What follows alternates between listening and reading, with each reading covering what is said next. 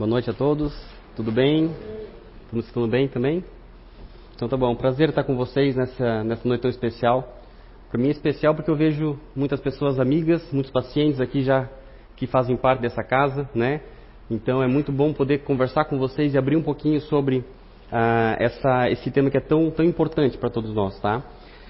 E eu hoje vou tentar trazer um pouquinho uma visão diferente, tá? Que vocês estão talvez acostumados a, a simplesmente saber sobre saúde, sobre sobre longevidade. Eu vou trazer, tentar trazer um pouco mais, uh, vou tentar agregar um pouco mais de conhecimento para vocês em relação não só à parte bioquímica, a parte do, em relação à parte biofísica, tá? Mas também trazer um pouquinho de essa, essa relação entre o nosso corpo, a nossa parte física e também o que eu acho que muitos cientistas estão falando em relação à parte de tentar entender um pouquinho sobre o design inteligente, que é uma ligação entre a ciência já chegando junto com a religião tem uma visão um pouco diferente, não somente na parte médica, mas também na parte uh, de, um, de, uma necessidade de um entendimento maior, tá? Então essa é a visão que eu vou tentar trazer para vocês hoje aqui, tá certo? Uh, eu sou médico, né, formado há, há muito tempo já e, e alguns anos atrás, uns, uns, seis anos atrás, sete mais, um pouquinho mais, eu não queria, eu vendo os pacientes muitas vezes no hospital, chegando no hospital, degenerados, com uma, uma, uma limitação muitas vezes na parte física, ah, eu achei que eu podia fazer um pouco mais a eles. Né? Essa degeneração eu não queria também para mim, fui atrás também para tentar buscar esse, esse, conhecimento. E é isso que me levou a tentar buscar essa, essa visão diferenciada em relação à parte bioquímica. E é isso que eu vou tentar trazer um pouquinho para vocês aqui também. Tá? É, além disso, tem algumas perguntas que a gente começa talvez a, a, tentar identificar e é o que eu vou tentar responder talvez no final, tá? Para vocês também. Então, geralmente de onde é que a gente vem, como é que chegamos aqui, o que nos trouxe essa existência, Tá? Foi simplesmente ao acaso ou existe algo mais acontecendo? E como é que eu posso talvez perceber se a gente consegue manter esse acaso é, é, e, essa, e essa necessidade, se realmente consegue visualizar esse processo? Tá? É, e claro, né, buscar também a relação é, de entender um pouco algumas perguntas. Será que a gente pode hoje viver até 120 anos de idade? Será que é, é, é realmente é factível esse processo? É, vale a pena a gente tentar buscar uma longevidade sem uma qualidade de vida? É uma outra pergunta também que a gente tem que fazer. Uh, nós podemos aumentar a nossa expectativa de vida? O que, que a gente tem que fazer para melhorar esse processo? Né? E será que existe um propósito para isso também? Né? E, claro, né, a gente vai tentando ver, existem exemplos de pessoas que são realmente mais velhas, que têm uma capacidade, uma idade mais avançada, mas com uma capacidade bioquímica muito mais é, condizente com pessoas jovens. Né? E o que, que eles fizeram de diferente? E essa visão é que me fez muitas vezes a buscar algo diferente também para mim, né? É, o que, que ele fez para ser diferente? Como é que ele com 80 anos de idade consegue manter uma capacidade vigorosa dessa maneira? Né? Qual é, qual é, a, qual é a, a, a, o milagre, qual é a técnica que existe para fazer esse processo? Tá? Ah, e hoje a gente sabe que nós estamos vivendo uma medicina pós-genômica. Então hoje eu vou tentar trazer muito uma história essa visão não só clínica, mas como é que a parte bioquímica está inserida na medicina, né? E quando é que a gente vai chegar nesse processo de, de longevidade. Ah, então, baseado em testes de DNA, a gente sabe que a, a, essa medicina pós-genômica ela tem uma curativa e pessoal, então a medicina que nós praticamos realmente, né, na ciência, no hospital, o paciente está com uma doença, é uma medicina curativa, tá? É tratado pelos pacientes sintomáticos, aqueles que já estão doentes.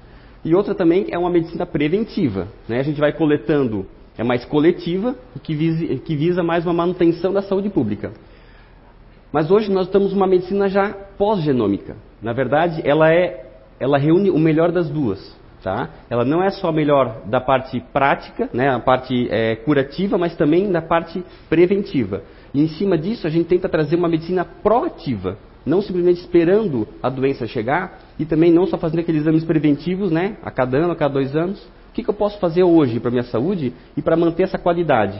Não somente esperar, né, essa parte, essa doença chegar, mas o que, que eu posso fazer de proatividade para ela, tá? Ah, e assim, em 2003, então, o projeto Genoma foi partilhado com cientistas do mundo inteiro, tá? E essas revelações indicaram que o nosso genoma tinha apenas 25 mil genes ativos, embora a gente achasse que tivesse um número muito maior, ou centenas de milhares de genes, tá? Então, mas como é que pode, então, simplesmente uma acharem que eram centenas de milhares de genes e somente 25 mil genes é que são ativos no nosso corpo? E aí começar a entender um pouco que a única resposta plausível é que existe algo também que a gente chama de epigenética, que é a teoria atual proposta né, por, um, por um americano David Ellis. Tá? E o que, que é a genética? A genética é a epigenética, na verdade.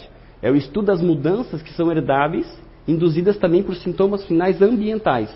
Não é só o do código genético, na verdade, mas o ambiente também interfere esse código. Tá? É, então, e esses mecanismos moleculares, que depois eu vou mostrar um pouco para vocês, para vocês, ficar mais claro como é que funciona isso, eles podem ah, ativar ou silenciar os nossos genes. Então quer dizer o quê? Que a gente, nós temos um processo, uma, um, um, um código, e esse código, né, ele pode ser ou silenciado ou suprimido, dependendo da nossa nosso ambiente, tá? Que a gente chama de expressão gênica, na verdade, tá? Então não são genes que controlam nossa biologia, é a epigenética, tá?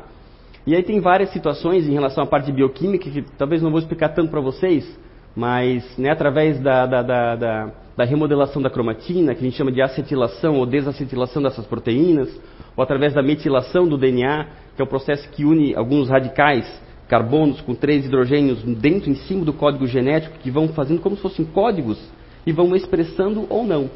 Então, até meus pacientes, né, quando eu falo no consultório, né, você está submetilado, você está metilado, é, o que, que é isso? Então, a gente consegue hoje modular muitas vezes, através do ambiente ou através de uma suplementação ou de um medicamento, essa, esse processo de expressão. Tá? É, então, assim, ó, fenômenos ambientais né, alteram. Epigenética, doenças infecciosas, doenças autoimunes. Então, nós podemos regular os nossos genes? A resposta é sim, a gente pode regular. Ele não é simplesmente um código fechado ele pode ser ativado ou ser silenciado. Ficou claro isso aqui? Tá? Eu vou dar um exemplo para vocês para ficar um pouco mais claro. Olha só que interessante. Isso aqui é um código, é uma fita de DNA, tá? Nós temos 10 trilhões de células no corpo. Sabe que cada célula do nosso corpo, nós temos 1,8 metros de DNA dentro de cada célula. Como é que pode ter uma fita contínua de 1,8 metro em uma célula pequenininha, né? Existem então proteínas que chamam estonas que vão fazendo com que ela vai se novelando. Vocês entenderam? Ó, ela vai sendo enovelada, então é uma fita contínua que vai sendo fechada na melhor, no menor espaço possível para conseguir chegar dentro e caber dentro da célula, tá? Aqui é uma, é uma representação um pouquinho só para ver como é que ela vai se conformando dentro da célula, tá?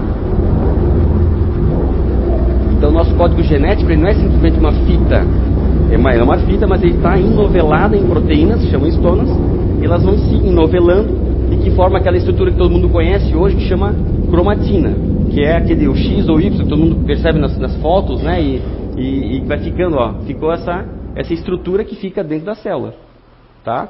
Então essa capacidade, então, e o nosso DNA para ser formado uma nova célula, uma proteína ou um hormônio, alguma nova, uh, nova célula, existe um código e esse código vai ter que ser copiado para uma próxima célula.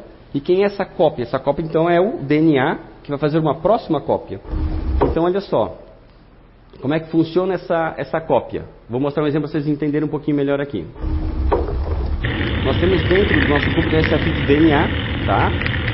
E nós temos umas máquinas que se chamam máquinas moleculares. Vamos pensar assim. Então essa vitamina D vai lá, ela junta nessa máquina molecular pela cortina taxia, então ela, ela se junta nessa, nesse composto e ela vai então passar por cima dessa fita de DNA e vai pegar essas proteínas que estão né, no, no citosol e vai fazendo o que? Ela vai montando uma cópia dessa fita, que a gente chama de RNA. Tá?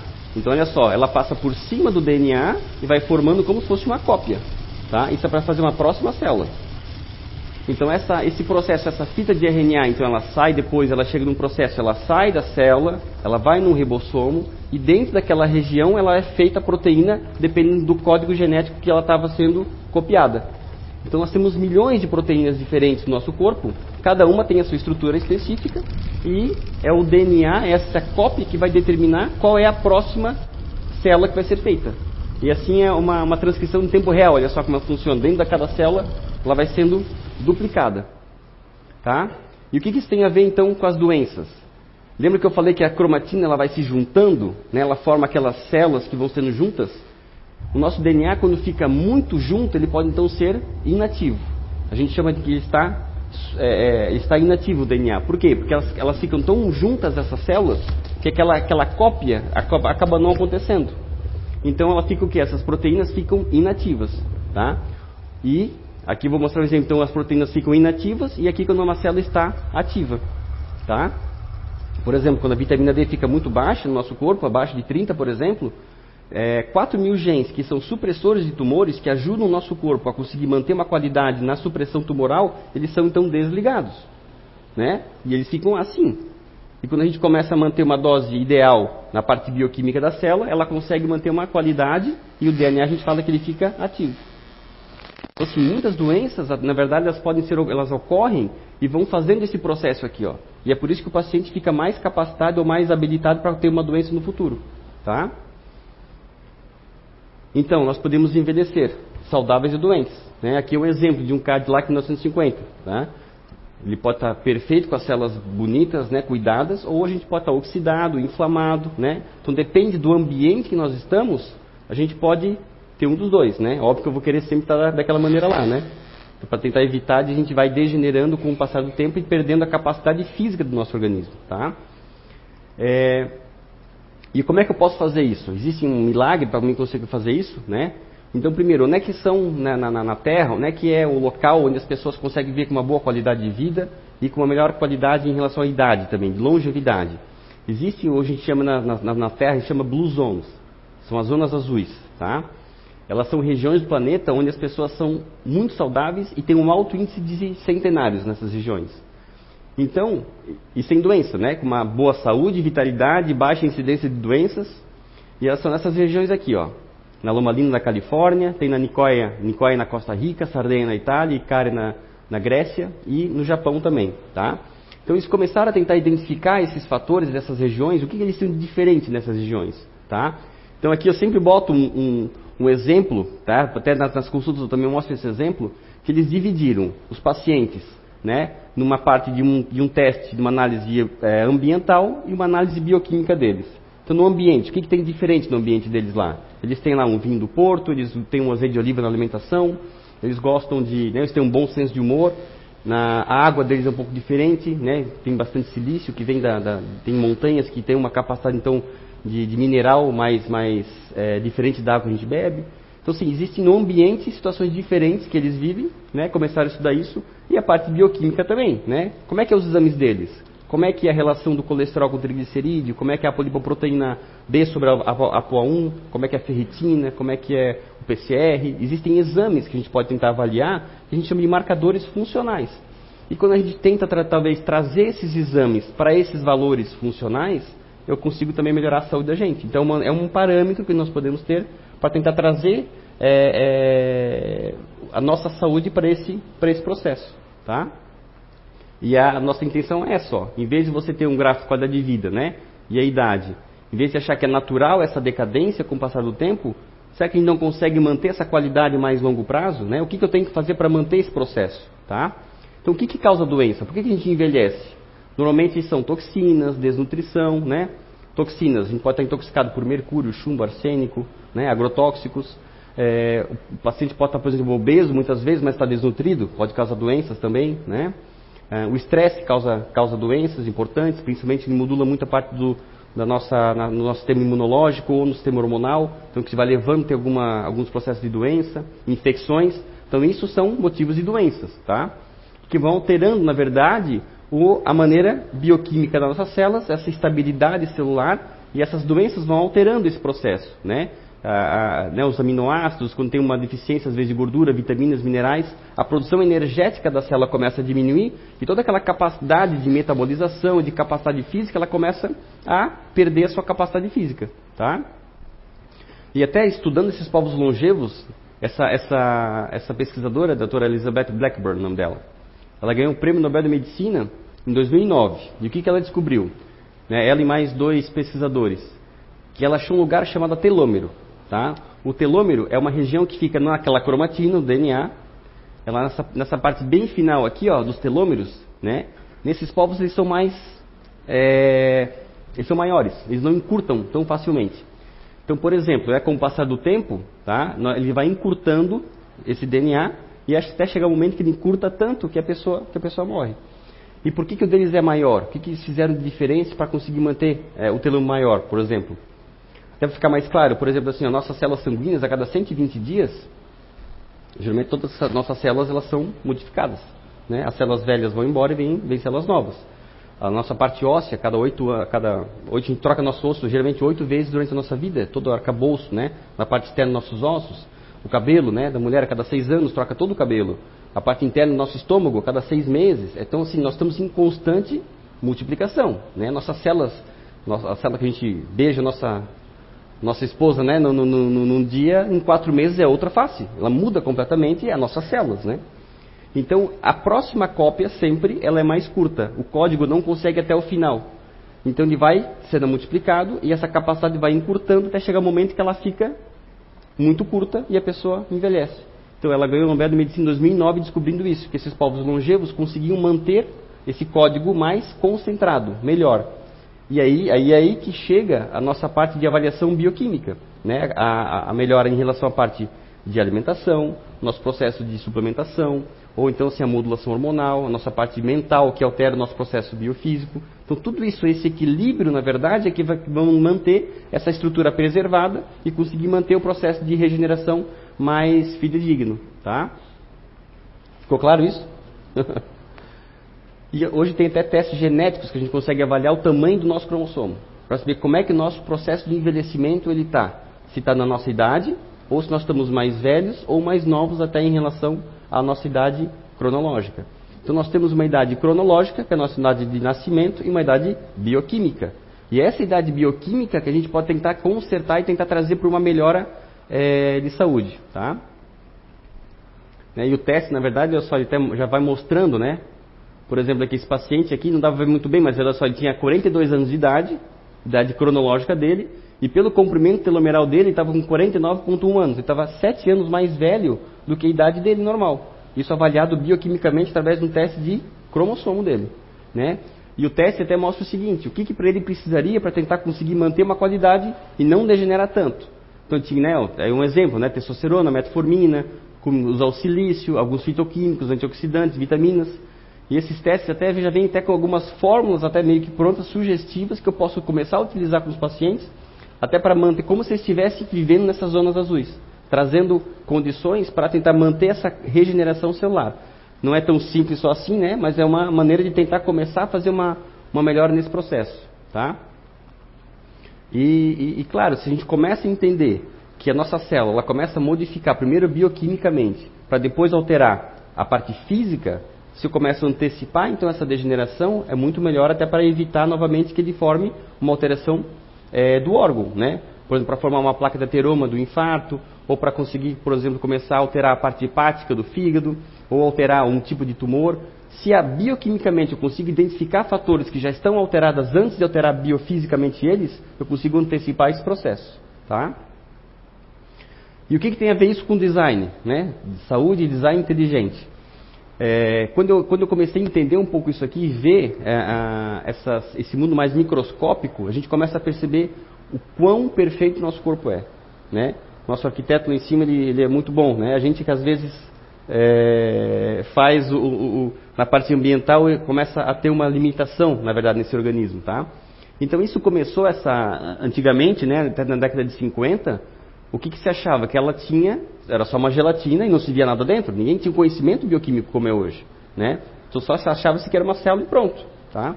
E a partir de 1950 teve uma explosão. Né? Começou essa, essa, esse mundo microscópico começou a ser visualizado. Como eu mostrei para vocês, aquela parte do DNA, né? a parte bio, bio, é, é, biofísica também começou a ser identificado.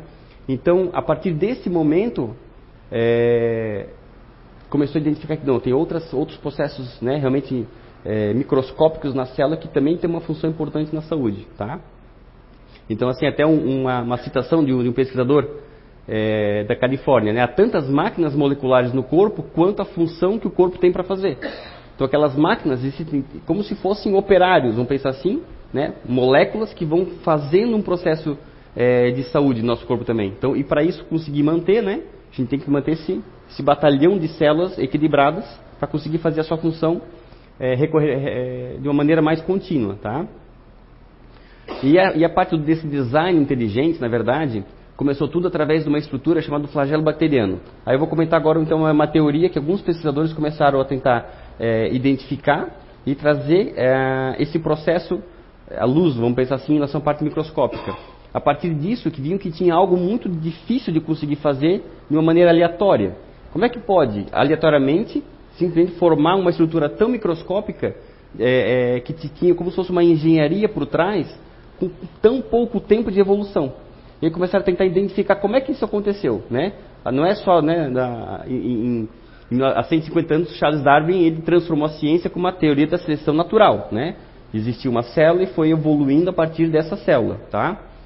Mas hoje existe uma outra, uma outra, essa teoria na verdade está tendo uma, uma, um desafio incomparável, na verdade, que não é, é tanto essa parte do processo, né? Então, a, a, não é a forma ou a estrutura química daqui que faz que a gente faz essa função. A gente sabe onde é que está o DNA, sabe onde é que está a proteína, sabe onde é que está, o que, que a estrutura faz. Hoje a ciência sabe o que elas fazem. O que, que elas não sabem? Como é que veio esse código? Como é como é que começou o código para começar a fazer esse processo funcionar? Então essa é a pergunta que, os, que alguns cientistas não conseguem chegar nessa, nesse processo, né? Então, quando a gente, para ilustrar esse processo, essa dúvida que está tendo, por exemplo, é, essas, essas mensagens, né, hieroglifas escritas nas ruínas do, na parte egípcia, ninguém ia atribuir isso aqui como uma forma organizacional de caos natural. Né? Simplesmente a gente olha isso aqui, não, foi o vento, foi a erosão, aí do nada começou a aparecer esse processo aqui dessa maneira. Né? O, que, que, é, o que, que a gente reconhece isso aqui? Que tem uma, uma obra que por trás, tem uma inteligência por trás, que conseguiu moldar esse código, né? Então, naturalmente, a gente faz essa inferência o tempo todo, né? A gente parece que tem algo ali, né? Ninguém chegou lá, quando a gente chegou lá, na verdade, não tinha nenhum povo vivendo lá, mas tinha essa pedra e tinha um código, e as pessoas que olharam esse código, não, tem algo inteligente por trás desse código, né?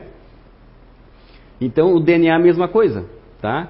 O, o DNA é uma estrutura ideal para transformar e transportar informação né, e para armazenar uma quantidade de informação importante.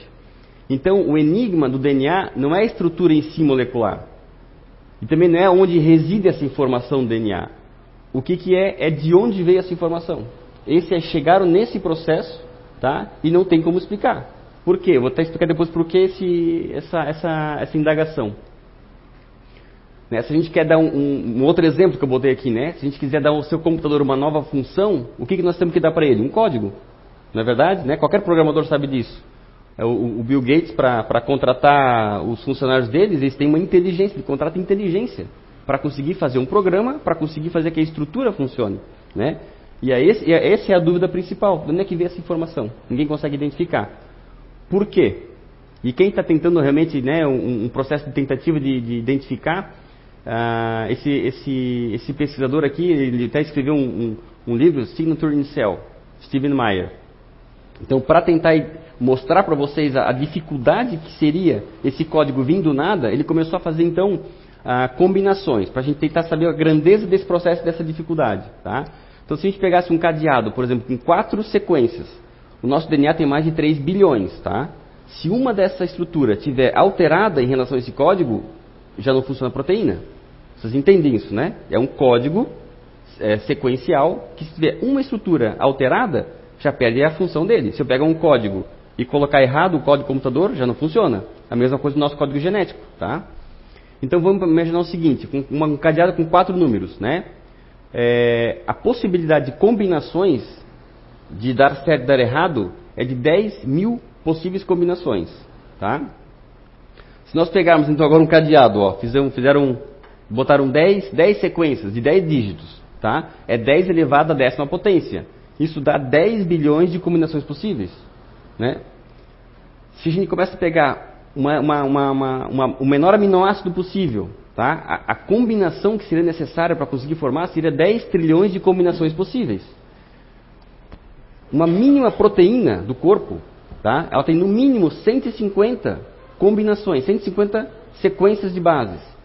Com isso, a quantidade possível é extraordinária, né? 10 é 1 vezes 10 elevada a 1 sobre 195 de potência. É um número que ninguém consegue nem imaginar, na verdade, tá? Para ter uma ideia, então, para saber o tamanho desse número aqui, olha só. nós temos 10 elevado a 80 partículas no universo. E nós temos também a mesma, apenas 10 elevado a 17 segundos desde o Big Bang. Então não é algo incrível saber que a combinação para conseguir uma mínima proteína seria quase de 10 elevada a 195. Então, como é, que, como, como é que conseguiu isso? Do nada, simplesmente uma combinação a fazer um código para começar a formar nossas proteínas e a nossa vida? Então, essa é a grande pergunta. E claro, por trás disso, eles falam que existe então um design inteligente, uma inteligência superior, em que começou a desenvolver e a partir deste código, dessa inteligência, que foi formado o nosso, o nosso mundo e o nosso organismo. E é esse código que vai moldando também a nossa saúde. Tá? Então, grande parte da capacidade que nós temos hoje de manter a nossa saúde, quando a gente começa a olhar por esse prisma, é... a nossa vida realmente ela é muito valiosa, né? Em, em saber que nosso corpo realmente ele teve uma, um processo evolutivo tão grande e com tanta dificuldade para conseguir nesse processo, para a gente ter essa, esse processo da nossa experiência, tá? Então, assim, ó. E o que, que a gente pode fazer então? Como é que eu posso transformar o nosso corpo? Então, vamos pensar assim, de uma maneira, né? Com uma, uma limitação de capacidade, será que eu consigo trazer essa melhora de novo, tá? Então, voltando né, novamente para aquela questão da parte das zonas azuis, que eu tento realmente trazer isso na prática, nos pacientes, para tentar trazer essa, essas lições de vida que esses povos têm, que são mais longevos, que são uma experiência, que são uma, um espelho. Né? Eles falam o seguinte: nós não somos reféns da nossa hereditariedade. Então não quer dizer que nós temos um código e aquele código é que vai mandar no nosso corpo. A gente sabe hoje então que a epigenética, o ambiente, são estruturas que podem ou não modificar também o nosso processo de saúde, tá? E existe um livro até que chama de Blue Zones, as lições, as novas lições de vida então. Eu vou mostrar para vocês rapidamente quais são essas novas lições de vida em que eles pregam, né? E que fazem realmente eles serem um povo tão longevo e com tanta qualidade de vida, tá? Então, primeiro, mexer o corpo naturalmente. Então, são nove lições, tá? Ah, essas, esses, essa população sempre se move sem carro, eles não têm tanto, tanta capacidade de movimentação. É claro que hoje aqui, nossa, é, é difícil isso, né? Não, não consigo até o centro, muitas vezes é, nós temos que usar o carro, mas então por isso a atividade física é tão importante para a gente. Nosso corpo não foi feito para ficar parado. Não foi feito para nós ficarmos sentados o dia inteiro numa cadeira. Nosso corpo foi feito para se movimentar. Quanto mais movimento, né, melhor o nosso corpo. Mantém a parte física, mantém a parte do, dos nossos tendões, a parte é, é, de formação proteica. Tá? Então eles, eles caminham, eles limpam suas casas, cuidam dos jardins, plantam o seu alimento. Eles estão sempre se movimentando. Tá? Todos eles têm um propósito de vida. Né? Eu botei um exemplo aqui, né, um exemplo de um, de um, de um senhor idoso que tinha, queria ser médico e ele concluiu, até aos 87 anos, a, a, a faculdade de medicina. Né?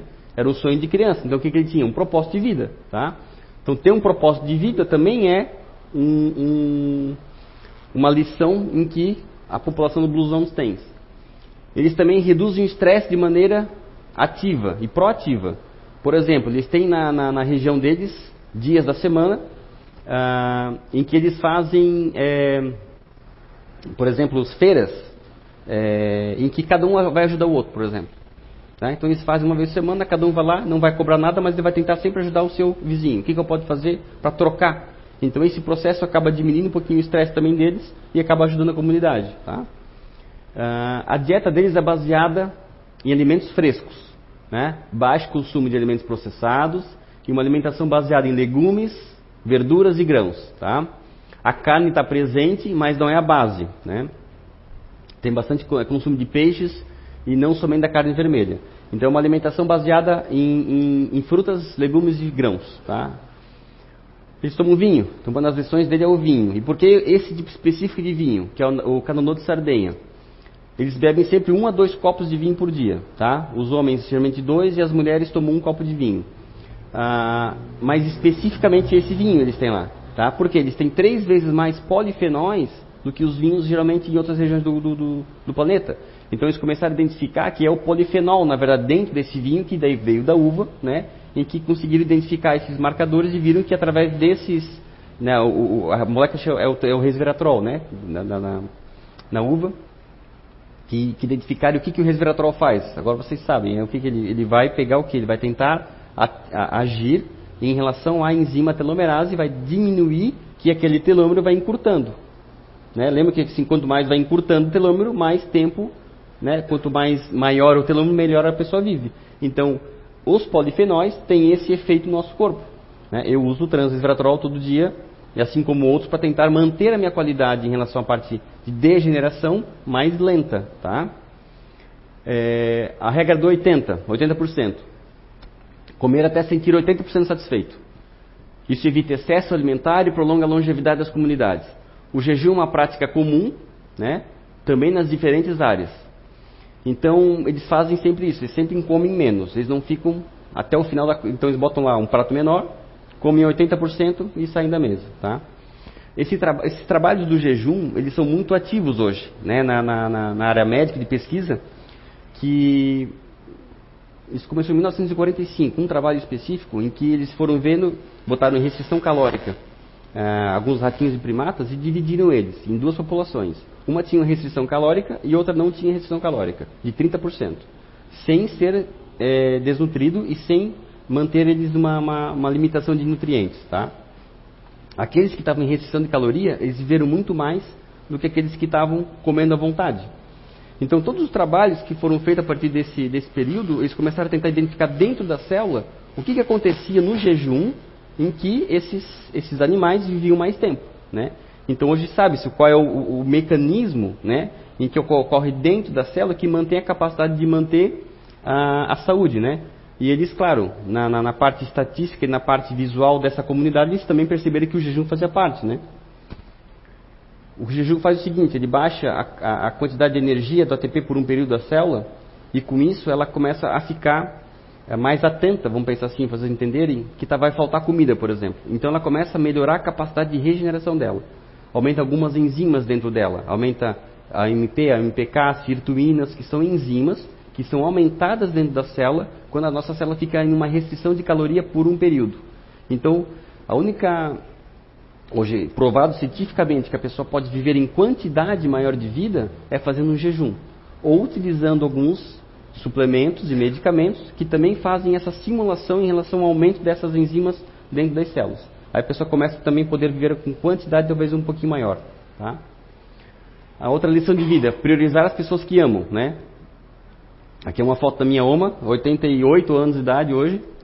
E a minha filha na época ela estava com, ela é mais velha, mais novinha, hoje ela está com 15 anos a minha filha já. Hoje ela está com essa idade, então elas sempre, né, vão fazer algo em conjunto, né? Fazer um docinho de Natal, fazer uma, uma, uma uma, uma atividade que traz essas questões em relação à parte de, de, de, da família, né? Então, ela sem, sem priorizar as pessoas que amam, tá? Dedicar tempo e amor aos familiares e fazer parte de uma organização social. E uma sensação de pertencimento. Todas essas populações têm uma sensação de pertencimento. Né? Independente da fé, independente de qual é a religião deles, eles têm uma, uma capacidade, uma sensação de pertencimento e isso faz com que eles consigam também viver mais, tá?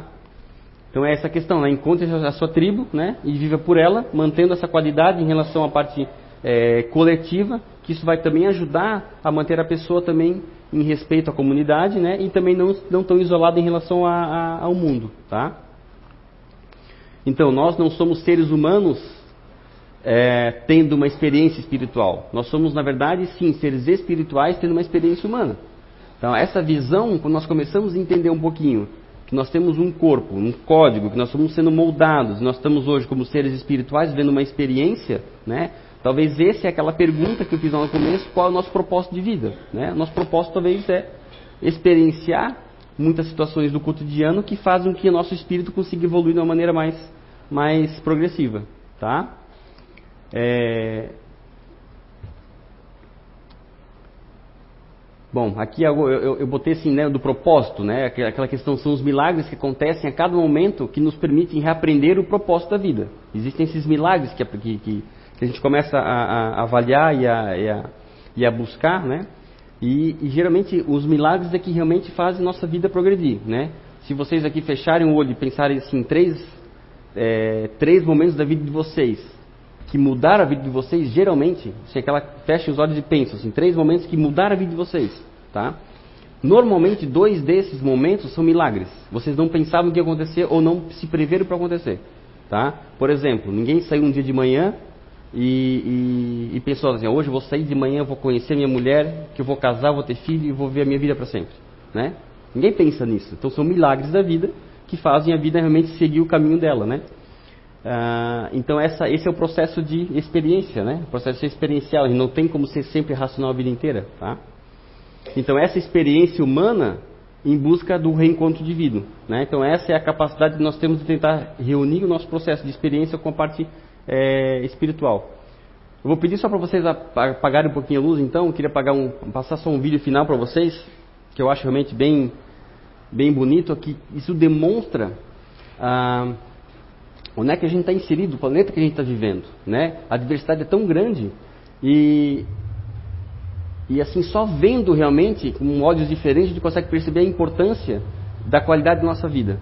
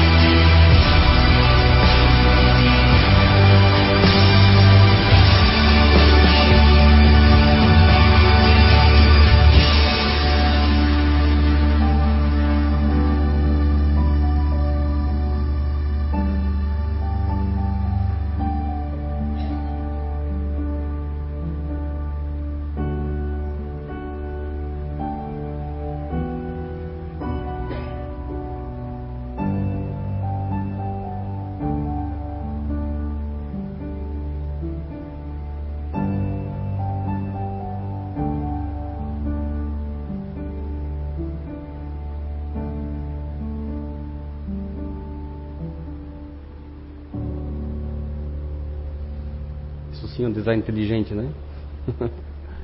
É isso aí, pessoal. Muito obrigado, tá?